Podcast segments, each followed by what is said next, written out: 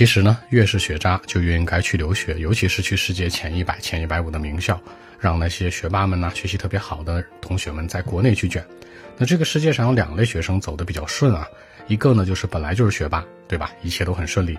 还有一类呢，就是说能够当机立断去出国读书，因为相对来说呢，学渣底子特别差，出国留学呢，你发挥的空间就很大。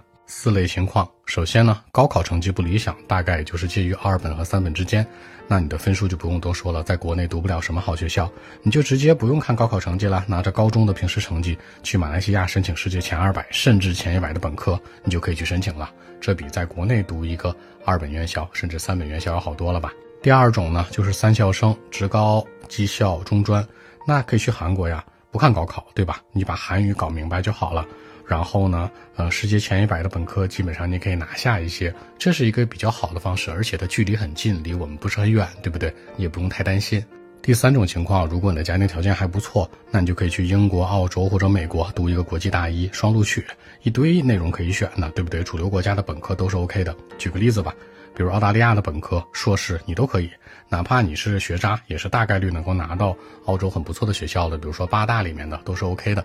那第四种情况就是专科生了。专科生正常来讲会考虑专升本在国内，然后再考个研究生，对吧？你不如直接去西班牙一年，对吧？直接读一个专升硕，整体花费大概是十到十二万。如果你在意本科学历，去英国，对不对？一年变本科，你可以去英国的考文垂，英国本科也可以拿下。如果你预算还是很有限，你去俄罗斯啊，基本上百分之八十五以上的录取率，两年学费加一起大概十万块钱吧，对吧？世界前一百的硕士不也挺好吗？所以说的话呢。你要找到一个正确适合自己的方法，即使你学习不是很好，是一个学渣，也可以很轻松去逆袭的。